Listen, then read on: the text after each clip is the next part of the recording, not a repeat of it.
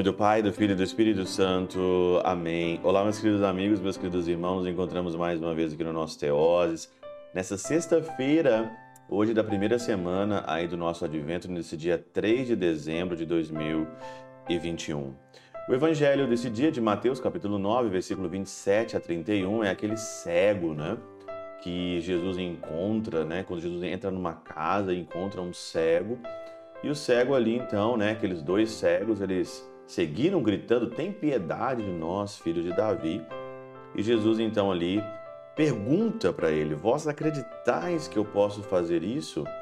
E eles responderam: Sim, Senhor. Então Jesus tocou os olhos dele, dizendo: Faça-se segundo a vossa fé. Interessante essa pergunta, né? Então Jesus perguntou para ele: Vocês, Vós acreditais que eu possa fazer isso? Vocês acreditam mesmo que eu posso curá-los aqui, né? É a pergunta, né?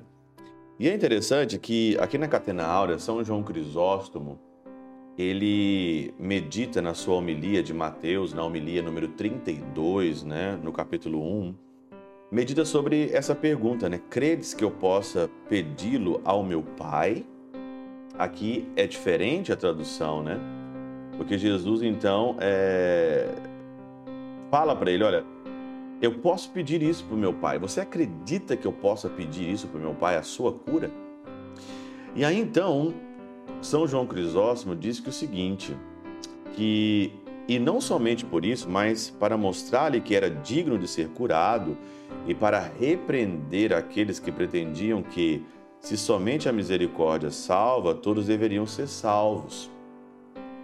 Interessante aqui, né? Porque tem muita gente que fala, né? Ah, todo mundo vai estar no céu, todo mundo vai se salvar, somente a misericórdia salva, então deveriam ser todos salvos. Mas não. Também exige deles a fé, precisa da fé, para elevá-los mais alto. Eles chama, chamaram-no de filho de Davi. Ele ensina-os que devem ter dele ideias mais altas. Por isso que Jesus aqui então pergunta para eles: Vós acreditais que eu possa fazer isso? Mas por que, que Jesus pergunta isso? Para elevá-los a uma ideia mais alta, a almejar algo maior. E hoje isso na nossa igreja e hoje isso no nosso tempo tá raro, tá escasso.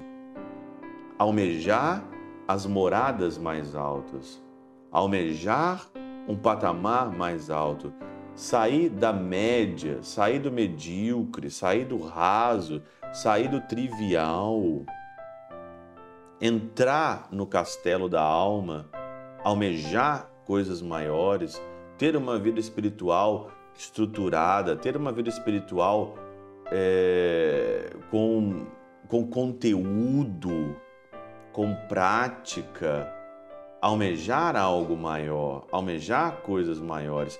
Será que nós estamos querendo isso? Só trabalhar, trabalhar, trabalhar, trabalhar, trabalhar, trabalhar, trabalhar.